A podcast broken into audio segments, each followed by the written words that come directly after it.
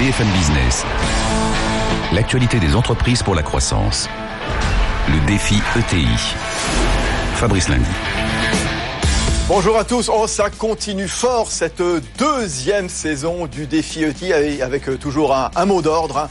Aidons les PME, donnons-leur des conseils pour qu'elles grossissent, qu'elles deviennent de belles et fortes entreprises de taille intermédiaire. Oui, on en a besoin de ces ETI. Alors, prêt pour un nouveau numéro? C'est parti pour le défi ETI.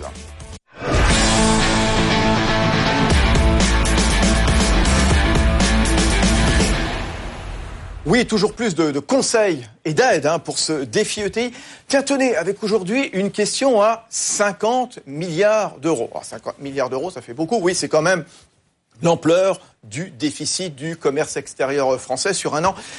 Et vous les avez découverts sur BFM Business, les, mauvais chiffres, encore une fois, en, septembre, hein, les, chiffres de, juillet, avec un, recul de 6 milliards de, déficit. La faute à aux fortes importations malgré des exportations en légère augmentation. Alors cette question, c'est justement eh bien comment développer, comment tirer vers le haut le Made in France et très exactement le savoir-faire à la française? Voilà ce qui va nous occuper dans ce défi ETI le savoir-faire à la française, avec un grand témoin, c'est Grégory Pourrin, c'est le directeur général de Paris Inn.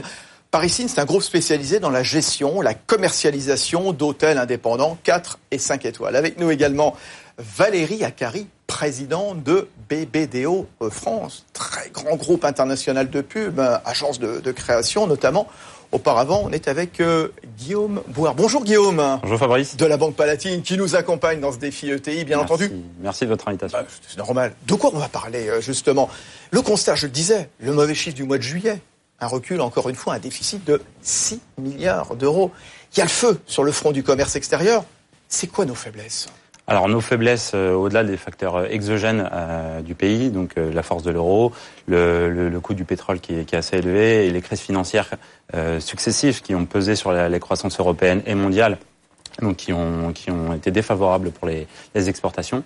on a également des, facteurs propres à l'économie française. Ah, française tels que euh, la compétitivité coût avec le coût du travail et aussi les prélèvements obligatoires qui pèsent sur la compétitivité coût de, de la France, mais aussi la compétitivité hors prix. C'est-à-dire que les entreprises ont soit pas, soit trop tardivement euh, pris le virage de la montée en gamme, euh, pas assez innové, euh, pas assez développé leur activité et un peu trop centralisé sur le moyenne gamme et un peu, ils ont un petit peu loupé le virage de, de du haut de gamme. Ouais, euh, Guillaume Bouard, justement, on va parler du haut de gamme dans un instant, notamment avec euh, Paris c'est formidable, c'est la maison Albar, hein, mais comment remonter la pente, justement? Est-ce que, justement, ce savoir-faire à la française, quelque part, c'est l'une des clés? Eh bien justement, enfin nous en tout cas à la Banque Palatine, on pense que justement il faut capitaliser sur cette image euh, France, euh, on est la première destination au monde. Euh, on a eu encore l'année dernière 83 millions de visiteurs en France. C'est pas pour rien.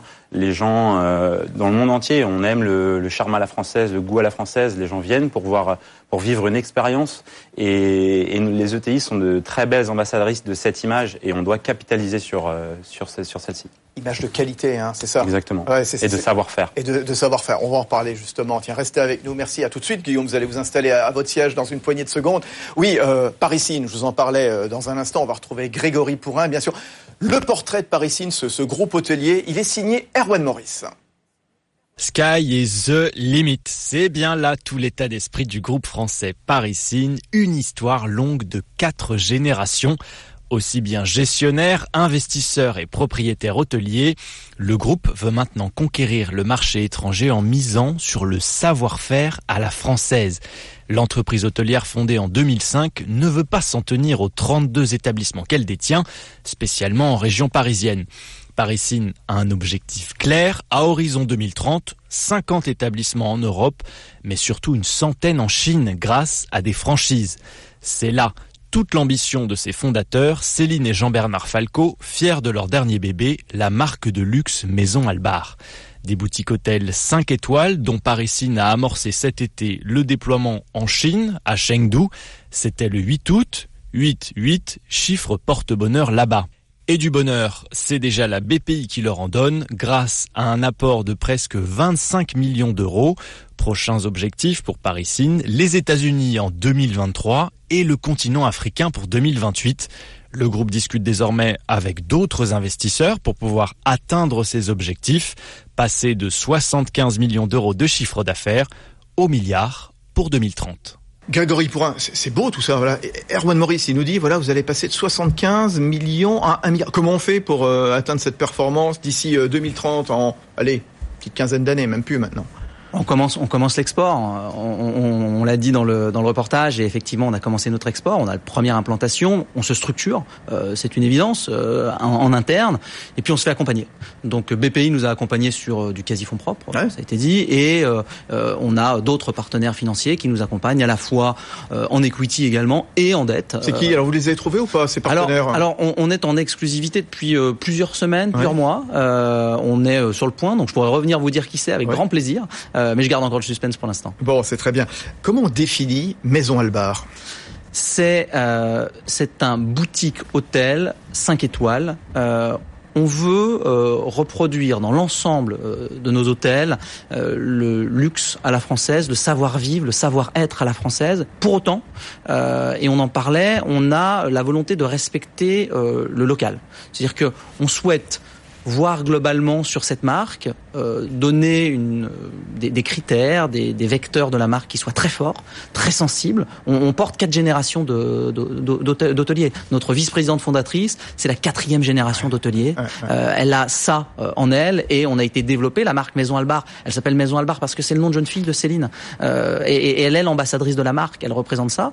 Et on veut que ça se soit porté dans l'ensemble des hôtels. Mais on veut aussi que les hôtels, celui qu'on vient d'ouvrir, qui est le premier à l'international à Chengdu, ils respectent les codes. On a mis très longtemps à s'exporter, on en reparlera, mais très longtemps pour comprendre les codes. Ah, il est ouvert, comme le disait Erwan, le 8 août, 8-8, un chiffre porte-bonheur. Est-ce que ça vous a porté bonheur, là, en même pas deux mois maintenant?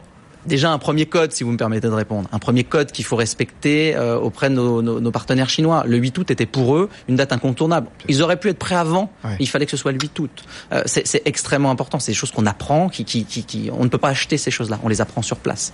Et euh, oui, ça nous porte bonheur parce que euh, l'endroit est magnifique. Euh, il y aura bien évidemment des inaugurations officielles, mais pour eux c'était important d'ouvrir. C'est un endroit merveilleux. Ouais, c'était un vrai tournant cette année-là, donc d'ouvrir en Chine justement ce qui recherchaient les Chinois, c'était ça avant tout, le savoir-faire à la française?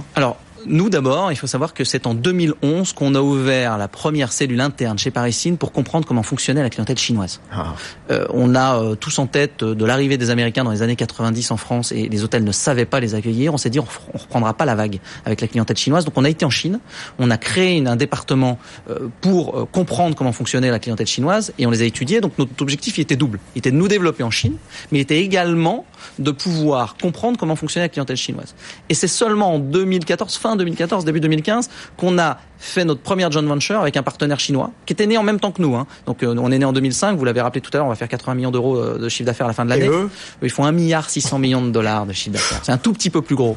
mais mais euh, il avait cette volonté qu'on travaille ensemble pour une raison simple, c'est que il, il, nous a dit un Chinois ne fera jamais confiance à un autre Chinois sur le luxe. Ah. Et la France est le synonyme de luxe. Ouais. Pour, pour un Chinois, France fait euh, déclenche immédiatement chez lui des, euh, des points qui sont des points liés au luxe. Ah, ça me rappelle un peu euh, ce qui s'est passé entre Club Med et Fossone également, voilà, avec Henri Giscard d'Estaing qui est à la tête du club et l'actionnaire chinois voulait absolument que ça soit lui parce que il était le seul à pouvoir apporter ce savoir-faire qui a fait la renommée du Club Med, donc depuis maintenant une petite cinquantaine d'années. Valérie Acari à la tête de BBDO France. Comment on définit ce savoir-faire à, à, la française? Puisqu'on en parle beaucoup là. C'est un bon exemple, Maison Albar. Alors, il y a plusieurs facettes dans le savoir-faire à la française. On peut parler effectivement, bien entendu, du luxe, de la qualité, et ça c'est absolument fondamental. Il y a d'autres choses également hein, qu'on retrouve, comme par exemple l'importance du design. Euh, il y a des, des qualités d'innovation. On voit aujourd'hui qu'on qu exporte un savoir-faire, une French touch dans euh, tout ce qui est également technologie, dans certaines technologies de la musique, etc. Donc la vidéo. Donc ça, mais des, ingénieurs, des ingénieurs français aussi qui sont très demandés français. à l'étranger aussi. Voilà, des ça fait talents. partie du savoir-faire à la française. Absolument. Ouais. Et donc il y a quand même beaucoup de Ceci dit, si on s'attache à, la maison Albar, j'écoutais ce que vous disiez et c'est vrai que, en particulier les Chinois, mais pas eux euh, uniquement, sont vraiment intéressés par euh, l'histoire qu'il y a derrière finalement euh, ces grandes marques et le luxe à la française. Euh, moi, je me souviens d'un dîner que j'ai eu avec un Chinois qui m'a dit on peut se parler parce que nous avons des, des, des, des milliers d'années d'histoire. Et finalement, quand vous dites que vous avez le, le prénom euh, de, de la jeune femme qui elle-même, voilà, voilà, du nom de jeune fille qui elle-même, voilà, et fonda, la fille de fondatrice, du fondateur, c'est quelque chose qui fonctionne très bien avec. Un terrain commun, voilà. Terrain commun, et puis une profondeur, une volonté de connaître, une volonté d'avoir un patrimoine. Ouais. Guillaume Boire, Banque Palatine. Je suis tout à fait d'accord, je partage totalement et c'est vrai que l'exemple de Parisine est un parfait exemple de ce qu'on disait en, introduction. Euh, certaines ETI n'ont pas réussi à, à, prendre le virage justement de la montée en gamme et de l'innovation et Parisine euh, a su le faire, elle magnif magnifiquement fait. Euh, ils ont fait de l'innovation en créant leur propre système de yield management. Ils sont montés en gamme, ils ont créé leur euh, leur euh, leur propre marque à l'appui de leur histoire. Et c'est vrai que ils savent s'appuyer justement sur les forces de la France, le savoir-faire à la française et, et, voilà, c'est une belle histoire. C'est vrai, il y a cette euh, notion de montée en gamme, de qualité. Euh, Valérie Acari, quand on parle du savoir-faire à la française, on est bon dans un certain nombre de domaines, hein, la mode, euh, les produits de luxe. Euh, S'il y a un domaine où la France est attendue, en effet, c'est l'art de vivre. Et euh, Grégory mm. Pourrin, à la tête de Parisine, est là pour nous en parler. Il y a l'habitat, les services à la personne, voilà. Mais une fois qu'on a dit ça, qu'est-ce qu'il faut mettre en plus justement pour dire, allez, c'est la France Qu'est-ce qui nous distingue? Je pense que ce qui nous distingue, c'est euh, le souci du détail. Euh, il y a beaucoup le souci du détail, mais le souci du détail à nouveau euh, avec euh, à chaque fois un artisan derrière, une idée que quelqu'un y a mis toute sa passion. Il y a quelque chose dans la façon de travailler des Français qui est ces individus qui à un moment donné ont, fait de chacun leur métier, ceux qui ont, qui ont été crocheteuses à un moment donné. Dans tous les, on voit dans les métiers du, du luxe quand on fait une robe l'ensemble des détails. En fait, je crois que ça, ça fait une différence. On n'est pas des professionnels de chaque du service à la personne de façon complètement euh, à l'américaine où tout est hyper standardisé et très professionnel. Nous, on y met la passion humaine. Ah, Grégory Pourrin, Paris In. Je suis, je suis complètement d'accord. Ce qu'on ce qu'on ce qu'on voit, euh, alors je parle de la Chine parce que c'est le premier pays dans lequel on s'est implanté, mais on est on est en cours d'implantation dans d'autres pays européens. Ah oui, mais, mais sûr, en Chine, en, en, Europe en Chine, ouais. en Chine, quand on, on est arrivé, euh, vous avez à votre disposition dans les grandes villes la totalité des grandes marques. Je ne vais pas les citer, mais la totalité des grandes marques.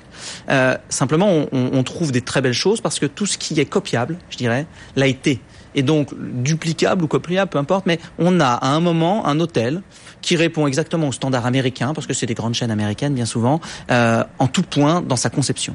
Sauf que quand vous devenez client et que vous arrêtez de le regarder juste comme un musée, vous vous rendez compte qu'il manque tout ce qui fait l'hôtel. Euh, dans, dans, une grande chaîne, euh, pas d'anglais. Euh, dans une grande chaîne, pas, pas, pas de compréhension de ce qu'est le service client. Donc, euh, vous parliez tout à l'heure de, de, de, des détails. Moi, je pense qu'on fait, nous sommes des artisans, on fait un métier de détail. Le, le diable est dans le détail, et c'est ça notre quotidien. Et c'est ça qu'on apporte à la clientèle chinoise, et c'est ça qu'on apporte à notre partenaire chinois qui lui est sur un segment économique et qui nous a dit j'ai déjà essayé d'aller dans le haut de gamme, je n'y arrive pas. Je n'y arrive pas. J'ai besoin d'un partenaire qui sache. Et vous, Français, vous savez. Parce que je suis venu chez vous, parce qu'il a regardé tous nos hôtels avant de venir. Et ce que vous avez, si vous êtes simplement capable de me le reproduire en Chine, c'est parfait. Le, le, diable est dans les détails. On verra si le bonheur est dans les détails. Justement, est-ce que le savoir-faire, eh bien, c'est un vecteur de croissance? Oui, probablement. On peut déjà commencer à, à donner la réponse. Mais, en effet, ces détails, avec ces maisons ancestrales, en effet, quatre générations chez vous, par ici, vous le disiez, Valérie Acari, ils aiment parler histoire, ils ont une vieille histoire, les, Chinois. Mais on ne parle pas que des Chinois, parce qu'en effet, le savoir-faire, il est aussi reconnu aux États-Unis, en, Amérique du Sud euh, également.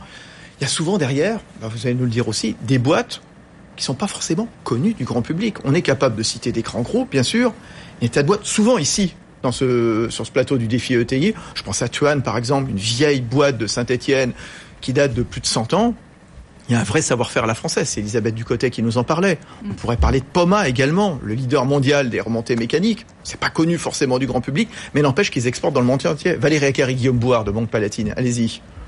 J'ai envie de rajouter une petite chose aussi, euh, oui, effectivement, qui est marquante finalement sur toutes ces, ces entreprises, euh, et qui est votre cas également, c'est la capacité à exporter euh, quelque chose qui est fort en France, mais à comprendre et à s'immiscer vraiment dans la culture locale. Euh, je, on n'essaye pas d'imposer un modèle. Je pense que ça, ça fait aussi fortement la différence, je pense, des, de, ces, de ces entreprises françaises. Donc euh, voilà, je pense que là, on, on, commence à voir émerger un certain nombre de choses qui sont vraiment particuliers, euh, particulières à la, à la France. Guillaume Boire, justement, les, les, toutes les boîtes que vous accompagnez, à la Banque Palatine, les PME, les, les ETI, pas forcément connues du grand public, c'est bourré de talent, bourré d'expertise. Oui, et c'est vrai que vous en avez accueilli un, un grand nombre. Euh, on vous en remercie euh, sur le plateau, mais c'est vrai que les ETI contribuent énormément euh, dans les chiffres, enfin dans les exportations de, de la France. Elles pèsent pour plus d'un tiers Ah. des exportations de la France en, en 2016. Donc c'est vraiment représentatif.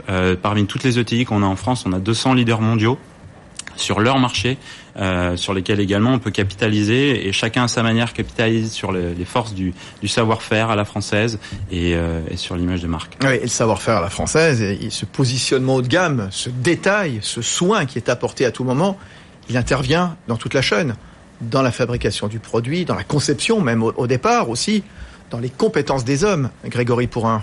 Sur le, sur le savoir-faire à la française, euh, c'est vrai qu'on a quelquefois, euh, on ne se rend pas compte que le savoir-faire est quelque chose qui est regardé, envié par l'international euh, avant d'avoir commencé à aller à l'international. Oui. C'est-à-dire que quand on quand on se déplace à l'international et qu'on regarde ce qui est fait, euh, on se rend compte qu'on fait certaines choses qui ne sont pas faites et qu'on pourrait apporter et qui est une vraie révolution. Donc on, on est parti de ce constat-là. On a mis très longtemps à, à s'exporter et, et, et on l'assume et on, et on est content parce que euh, parce qu'il faut à un moment, euh, Valérie le disait tout à l'heure, être capable d'apporter quelque chose, mais en même temps avoir l'agilité nécessaire à s'adapter à son marché, qui soit professionnel ou client. Donc on a, on a vraiment pris le temps de comprendre à la fois nos partenaires et également les futurs clients dans les hôtels. Euh, J'avais euh, avec moi la semaine dernière le euh, directeur général du resort euh, qu'on a ouvert à Chengdu et euh, il est encore revenu avec plein de choses. C'est-à-dire que en passant euh, deux jours avec nous à Paris, il est revenu en disant ah mais ça je l'ai pas encore mis en place, ça je vais le mettre en place. Et je le veux chez moi. et, et, et, et voilà, parce qu'il a une vision internationale aussi. C'est, je, je pense que une des clés de la réussite, c'est de s'implanter à l'international avec des gens qui ont une vision de l'international et d'être accompagnés euh, sur, sur ce plan-là. Ça, voilà, des, bons conseils, en effet, qui sont donnés aux patrons de PME, patrons euh, d'ETI, euh, justement. N'ayez pas peur de votre savoir-faire, de votre expertise. Vous êtes sur une mine d'or. C'est ça, c'est le conseil qu'il faut donner à tous ceux qui nous écoutent, les, les, les, patrons, les patronnes d'entreprise, là, aujourd'hui, dans ce défi ETI. Valérie Akari, BBDO. Absolument.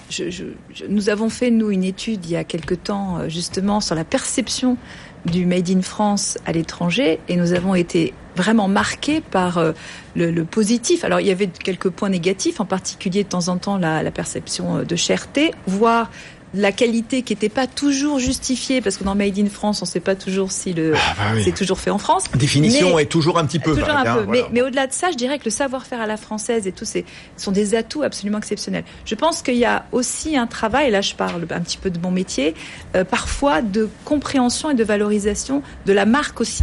Euh, C'est-à-dire, il y a un savoir-faire et puis il y a une marque à chaque fois, il y a une entreprise, savoir qui elle est vraiment et comment elle veut finalement grandir à l'international, parce que tout d'un coup, quand on s'ouvre à plein de pays, on a besoin de le savoir euh, plus qu'avant, peut-être. Guillaume Boire.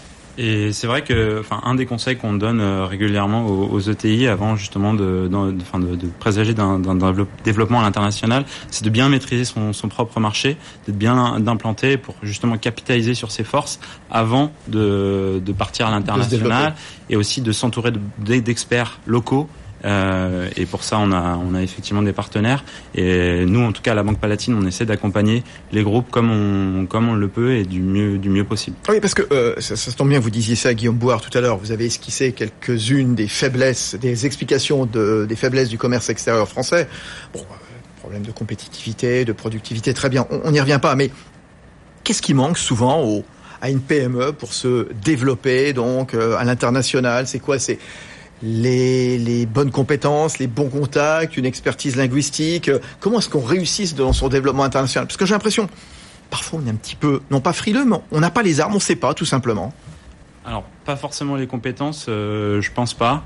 Euh, c'est plus au niveau de justement de- du réseau, Oui. euh, de s'entourer, de multiplier les contacts, de s'entourer des bonnes personnes, euh, des personnes qui sont déjà implantées là-bas, euh, qui pourront nous conseiller. Le, le- le- enfin voilà, le sourcing est vraiment important, euh, que ce soit dans voilà dans le cadre de Parisine ou, ou d'autres TI.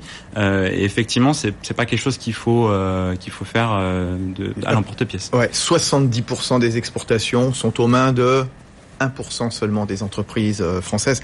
Oui, depuis quelques années, la France, elle perd 1000 à 1500 entreprises exportatrices par an. C'est donc comme un effet, comme on le disait tout à l'heure, il y a, il y a le feu et les PME les ETI, il faut évidemment les accompagner. Il faut leur donner les clés parce que sinon elles ne savent pas toujours. Oui, Valérie Akari non, on a quand même le sentiment qu'il y a un mouvement qui s'est enclenché. Il y a un mouvement général. Il y a quand même dans l'accompagnement justement euh, vous parliez de BPI France. Euh, il y a beaucoup, beaucoup de, de possibilités. Business France aussi, qui s'est doté de nouveaux patrons, justement, Pascal Cagny et Christophe Lecourtier. Oui. Absolument. Et un certain nombre d'acteurs qui viennent accompagner et viennent, je dirais, euh, permettre à ces entreprises de, de se développer à l'international. Il y, a, il y a une culture aussi, il y a une nouvelle génération. Je pense qu'une la génération précédente était peut-être moins à l'aise. Génération de quoi Des politiques ou des chefs d'entreprise? Des chefs d'entreprise. C'est-à-dire étaient peut-être moins à l'aise, en fait, mmh. tout bêtement, pour totalement ouvrir au niveau global. Aujourd'hui, on voit bien qu'il y a une génération qui quand même euh, voit les choses de façon plus simple. Y compris génération politique. Euh, Emmanuel Macron, euh, quelque part, c'est, il a donné, il est vecteur d'attractivité ou pas pour la France Vous qui sillonnez le monde entier à la tête de BBDO, Valérie Acari. Oui, alors c'est, une question qui, m'intéresse, car effectivement, clairement, au moment où il a été élu, il y a eu un mmh. effet très fort. Moi, j'ai quand même des collègues qui m'ont dit Waouh, est-ce qu'on peut devenir français, des Américains Attendez, mais, euh, mais derrière ça, il y a vraiment cette idée, effectivement, que tout d'un coup, on avait, on, a été les plus jeunes, les plus innovants, les, mm. plus, les plus audacieux, et surtout, ils attendaient ça de nous. Et ça, c'est un point important dans l'étude que j'avais faite à l'époque, c'est qu'il y avait pas mal de personnes qui disaient, on attend beaucoup de la France, et aujourd'hui, vous ne nous donnez plus cette audace, ce, ce, ce, côté, cette innovation que vous nous apportiez auparavant. Donc là, euh, j'ai envie de voir effectivement de façon plus précise ce qui se passe sur euh, la perception euh, réelle au bout de quelques mois. Ah bon, en, attendant, le savoir-faire à la française, comment on passe à la vitesse supérieure, comment est-ce qu'on développe, comment est-ce qu'on exporte ce savoir-faire à la française, comment est-ce qu'on le promeut justement, euh, Grégory Pourrin, qu'est-ce qu'il faut exactement maintenant? Je pense que la base, euh, c'est une envie. Donc c'est une envie, euh, c'est une envie d'une entreprise, euh, euh, d'un groupe de dirigeants qui se dit à un moment je veux sortir de mon terrain de jeu, je veux que mon terrain de jeu devienne global et je veux aller voir ce qui se passe et je veux comprendre et, je vais y aller. Donc il y, a cette envie. J'ai l'impression que parfois ça manque un peu dans la tête de. Je pense, je pense qu'on a une, je pense qu'on a à l'opposé de notre savoir-faire et qu'on maîtrise bien, à l'opposé on a quelquefois un petit manque euh, d'entrepreneuriat euh, dans lequel on va se mettre à risque. Euh, on va pas à l'international, on va pas en développement euh, et à l'export en se disant j'y vais one shot. Je ne crois pas à ça. Euh, moi, je suis convaincu, et c'est ce qu'on a lancé, ce qu'on a initié, quand on, quand on a décidé d'aller en Chine, quand on a décidé de s'ouvrir à l'international, c'est effectivement dans le but euh, d'aller, euh, d'avoir un, un, plan à long terme et d'ouvrir 150 hôtels dans les prochaines années. Donc, on n'y va pas juste... Rien qu'en Chine, hein, voilà. on n'y va pas sans en Chine et 50. Sans en Chine et 50, ailleurs en Europe, en Afrique. On n'y va pas, on n'y va pas simplement pour se dire j'ai un établissement en Chine. C'est pas ça, c'est pas ça la feuille de route. Est-ce que le premier, vous me demandez si on a eu de la chance? Oui, on a eu de la chance. Oui, le premier est beau. Oui, le premier fonctionne bien. Tout a bien roulé, tant mieux. Mais si le premier ça n'avait pas été le cas, et ce sera peut-être pas le cas des suivants, on aura des difficultés. C'est pas grave. On recommence. C'est pas grave parce qu'il faut continuer parce qu'il il faut pas s'arrêter en chemin. Euh, et, c'est complètement différent du développement du business courant que l'on a. Il faut avoir une vision long terme et c'est peut-être à mon avis, de ce côté-là que les entrepreneurs ont besoin également d'être d'être encouragés, accompagnés, portés par euh, par les partenaires financiers, parce qu'on en revient toujours à ça. Les souris, quand même ça. boire, allez-y, ça c'est, il vous tend une perche là. Hein. Non, mais cet accompagnement, on, s'efforce de le faire euh, auprès des ETI. On a, on a par exemple, un, justement, on souhaite encore accompagner le groupe Parisine euh, dans, dans ce nouveau projet, euh, et on va d'ailleurs euh, tenter de le faire aussi bien que C'est la clé de notre survie, ce savoir-faire à la française. C'est une arme pour la croissance, une arme anti-chômage. Valérie Acari. Oh, bah certainement. On, on, parlait également des talents, de l'exportation des talents, qui n'est pas tout à fait le sujet aujourd'hui. mais c'est vrai que on voit bien qu'aujourd'hui il y a une, une valeur qui est donnée, euh, je dirais, euh, au savoir-faire français. Les ingénieurs, ah les codeurs, les chercheurs français très demandés, je le disais, aux États-Unis notamment. Et donc tout ça, tout ça, c'est un effet boule de neige positif. Pour nos entreprises aussi. Euh, par ici, c'est facile de travailler avec le partenaire chinois Parce que parfois, les, Chinois sont toujours un peu hasardeux, parfois, Je suis sûr que si on pose la question à notre partenaire chinois de savoir s'il est capable de, si c'est difficile de travailler avec Parisine, il vous répondra à peu près la même réponse que moi. Donc, euh, très, très, très objectivement, la, la, construction d'un partenariat, c'est quelque chose de, de long euh, et, euh, et, sur lequel il faut arriver à comprendre les codes. J'en reviens au code de tout à l'heure, mais comprendre comment ça fonctionne. Donc, euh, la réponse, la réponse est c'est plus compliqué que travailler avec un partenaire français, mais euh, que ce soit avec un Chinois. Nous, on a travaillé avec les Américains, on travaille avec les Chinois. Je crois qu'on va avoir couvert une, une large palette. Partie de la planète. Et, et, et, et il faut s'adapter. Il faut arriver à. à essayer de comprendre l'autre. On, parlait tout de suite des, des, compétences avec Valérie Acari et chez Paris, vous insistez beaucoup sur la, la, formation. Justement, vous avez créé votre propre académie, la formation à distance, le e-learning, une plateforme de paiement numérique également. Ça, ça fait partie aussi des, des choses à envisager euh, quand on est à la tête d'une entreprise, de dire bah, finalement aussi, créons aussi notre, nos propres structures. Je pense, je pense que de toute façon, euh, les phases d'une entreprise, elles sont euh, différentes en fonction de la taille qu'elle a et de la taille qu'elle veut, elle veut avoir.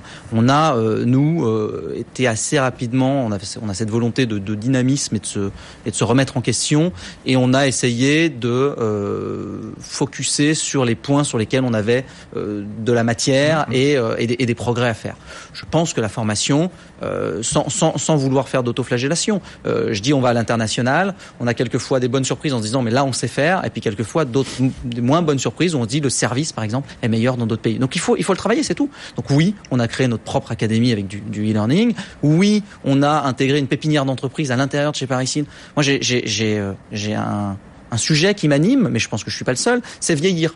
Mais vieillir euh, à, tout, point et également professionnellement. Donc on a intégré une pépinière d'entreprise à l'intérieur de chez nous avec des startups pour pouvoir à un moment les accompagner, mais aussi pour qu'elles nous apportent un petit peu de jouvence. Oui. Dernière question, les Jeux Olympiques à Paris en 2024, vous allez en jouer comment vous euh, Maison Albar, le Parisine C'est merveilleux. C'est bon. merveilleux. Il y a, il y a, les, on va être au cœur de la planète sportive pendant la durée des JO. Mais c'est une chance incroyable pour Paris, pour la France, pour l'Europe même, parce que ça va rayonner de partout. Et on espère et moi, pour le savoir-faire à la française. Bien entendu. Bon. Et à nous et à nous de mettre en place les, tous les éléments qui feront qu'on sera qu'on rayonnera de la bonne manière. Bon, c'est très bien. Euh, merci à tous. À la semaine prochaine, dans le défi ETI, on parlera innovation avec le, le patron de, de, Septodon, Olivier Schiller, qui est membre euh, du métier. Merci à tous les trois. Merci à Guillaume Brouard de la Banque Palatine, Valérie Akari à la tête du grand groupe de pub international qui est BBDO, donc en, en France, et puis Grégory Pourrin, le directeur général de Parisine. Voilà, déjà un établissement Maison Albar en Chine. Il en reste 99 à ouvrir. Bon courage. C'est fini pour ce défi ETI. Merci à tous. BFM Business, le défi ETI, l'actualité des entreprises pour la croissance.